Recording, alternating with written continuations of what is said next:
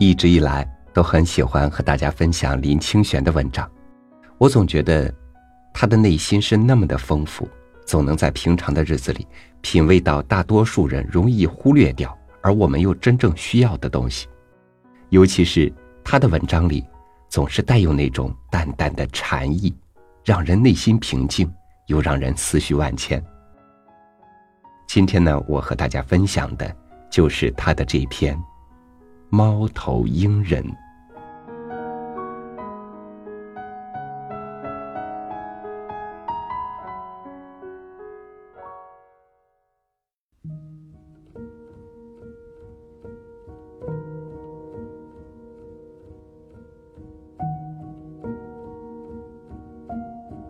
在信义路上，有一个卖猫头鹰的人。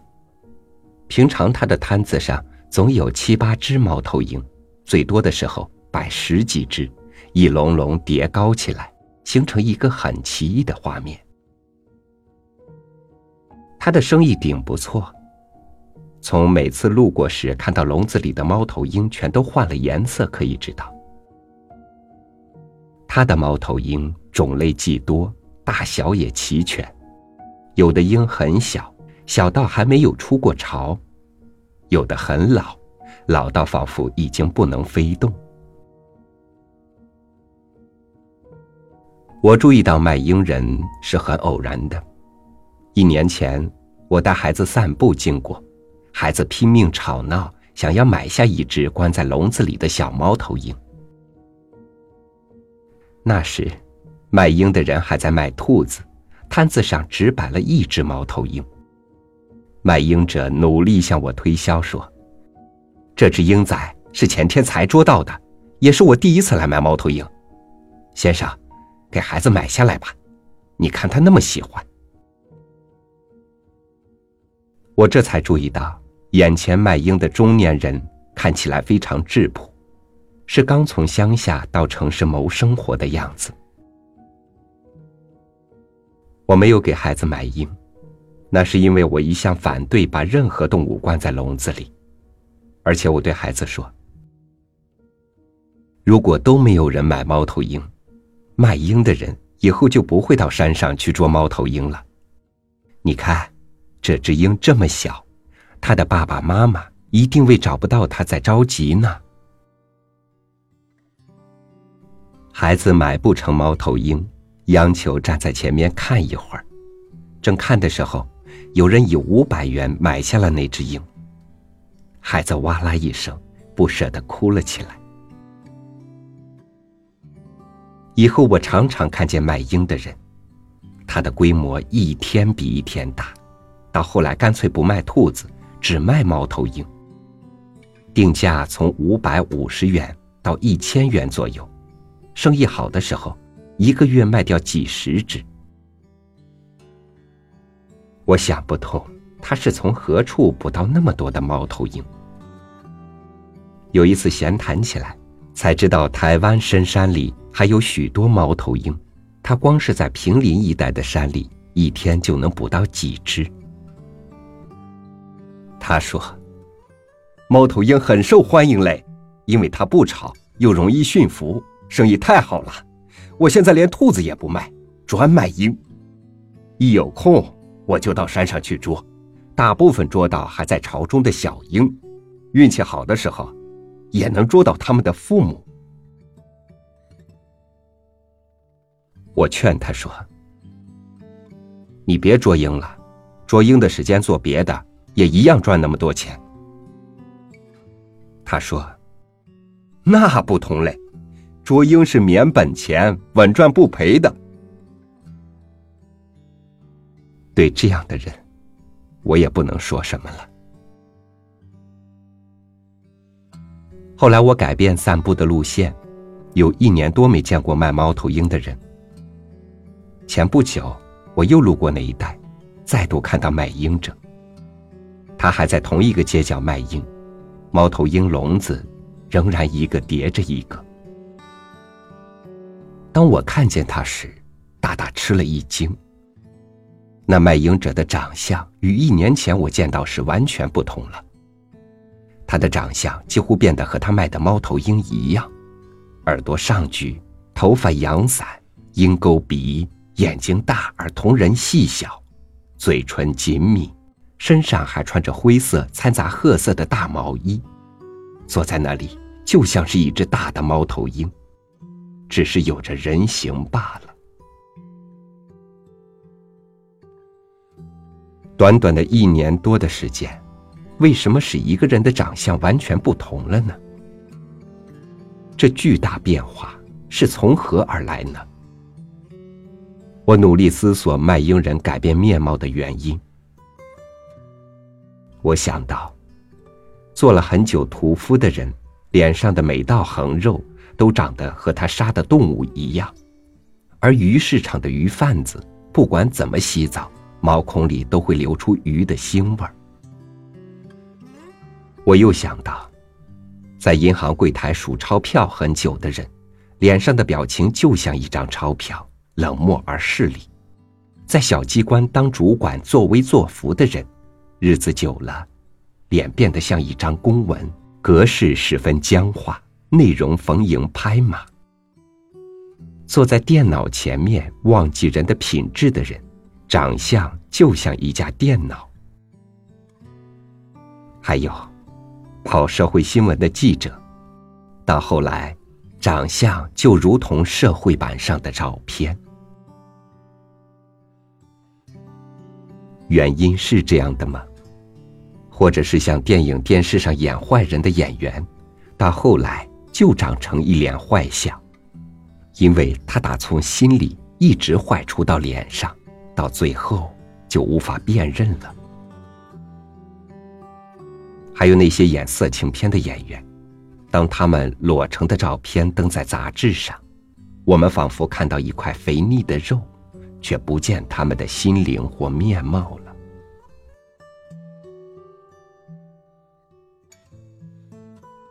一个人的职业、习气、心念、环境。都会塑造他的长相和表情，这是人人都知道的。但像卖猫头鹰的人改变那么巨大而迅速，却仍然出乎我的预想。我的眼前闪过一串影像：卖猫头鹰者夜里去观察鹰的巢穴，白天去捕捉，回家做鹰的陷阱，连睡梦中都想着捕鹰的方法，心心念念在鹰的身上。到后来，自己长成一只猫头鹰，都已经不自觉了。我从卖鹰者的面前走过，和他打招呼，他居然完全忘记了我，就如同白天的猫头鹰，眼睛茫然失神。他只是说：“先生，要不要买一只猫头鹰？山上刚捉来的。”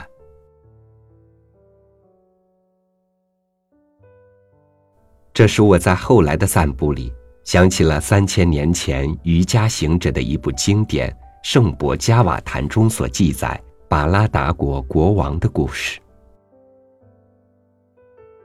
巴拉达国王盛年的时候，弃绝了他的王后、家族和广袤的王国，到森林里去。那时他相信古印度的经典，认为人应该把中年以后的岁月用于自觉。他在森林中过着苦行生活，仅仅食用果子和根菜植物，每日专注的冥想。经过一段时间，他的自我从深中觉醒了过来。有一天，他正在冥想，忽然看到一只母鹿到河边饮水，接着，又听到不远处狮子的大吼。母鹿大吃一惊，正要逃跑的时候。一只小鹿从它的子宫坠下，跌入河中的急流中。母鹿害怕的全身颤抖，在流产之后死去了。巴拉达眼看鹿被冲向下游，动了恻隐之心，便从河里救起小鹿，把小鹿带到自己身边。他从此和小鹿一起睡觉，一起走路，一起洗澡。一起进食。他对待小鹿就如同对待自己的孩子，自己的心念完全记在小鹿身上。有一天，小鹿不见了，巴拉达陷入了非常焦躁的意念里，担心着小鹿的安危，就像失去了儿子一样。他完全无法冥想，因为想的都是小鹿。最后，他忍不住启程去寻找小鹿。在黑暗森林里，他如痴如狂，呼唤小鹿的名字。他终于不小心跌倒了，受了重伤。就在他临终的时候，小鹿突然出现在他的身边，就像爱子看着父亲一样看着他。就这样，巴拉达的心念和精神全部集中在小鹿身上。他下次醒来的时候，发现自己成为一头鹿。这，已经是他的下一世了。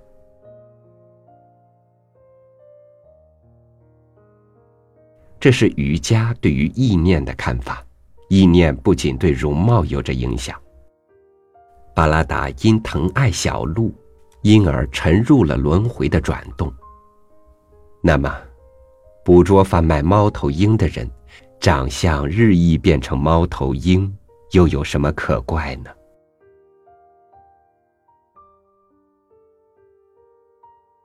和朋友谈起猫头鹰人长相变异的故事。朋友说：“其实，变的不只是卖鹰的人，你对人的关照也改变了。卖鹰者的长相本来就是那样子，只是习气与生活的濡染改变了他的神色和气质罢了。我们从前没有透过内省，不能见到他的真面目。当我们的内心清明如镜，就能从他的外貌，进而进入他的神色和气质了。”难道我也改变了吗？在这个世界上，我们的意念就如同森林中的小鹿，迷乱的跳跃与奔跑。这纷乱的念头固然值得担忧，但总还不偏离人的道路。一旦我们的意念顺着轨道往偏斜的道路，如火车开去。出发的时候好像没有什么，走远了，就难以回头了。所以，向前走的时候，每天反顾一下，看看自我意念的轨道，是多么重要啊！我们不只要常常擦拭自己的心灵之镜，来照见世间的真相，也要常常照照镜子。看看自己的长相与昨日的不同，更要照心灵之镜，才不会走向偏斜的道路。卖猫头鹰的人每天面对猫头鹰，就像在照镜子。我们面对自己俗恶的习气，何尝不是在照镜子呢？想到这里，有一个人与我错身而过。我闻到栗子的芳香从他身上溢出。抬头一看，果然，是天天在街角卖糖炒栗子的小贩。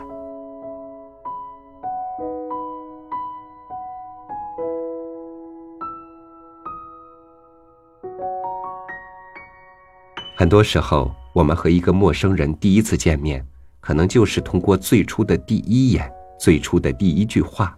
就能感知到自己对这个人的好恶，同时也可能会感受到对方对你的好恶。中国人是信这个的，许多外国人也信。相由心生，不是没有一点道理。无论长相或气质，你现在的样子符合你的期待吗？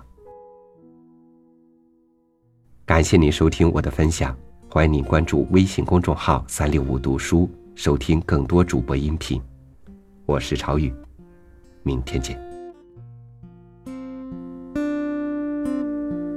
每一次的争吵，是不是都没那么必要？生活中的烦恼，不经意间爬上了眉梢。不曾好好想过未来，如何拥有美好的现在？我不愿意与你相比，只求凡事无愧于心，走在这个世界的喧嚣。是否听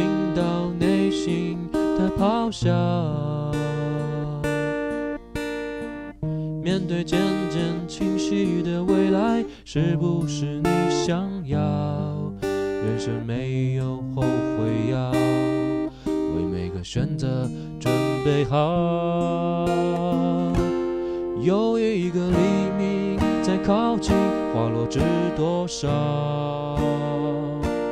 喝醉了的不羁的心，也要学会成长。搬弄是非，如果在夜晚，要怎么对你说晚安？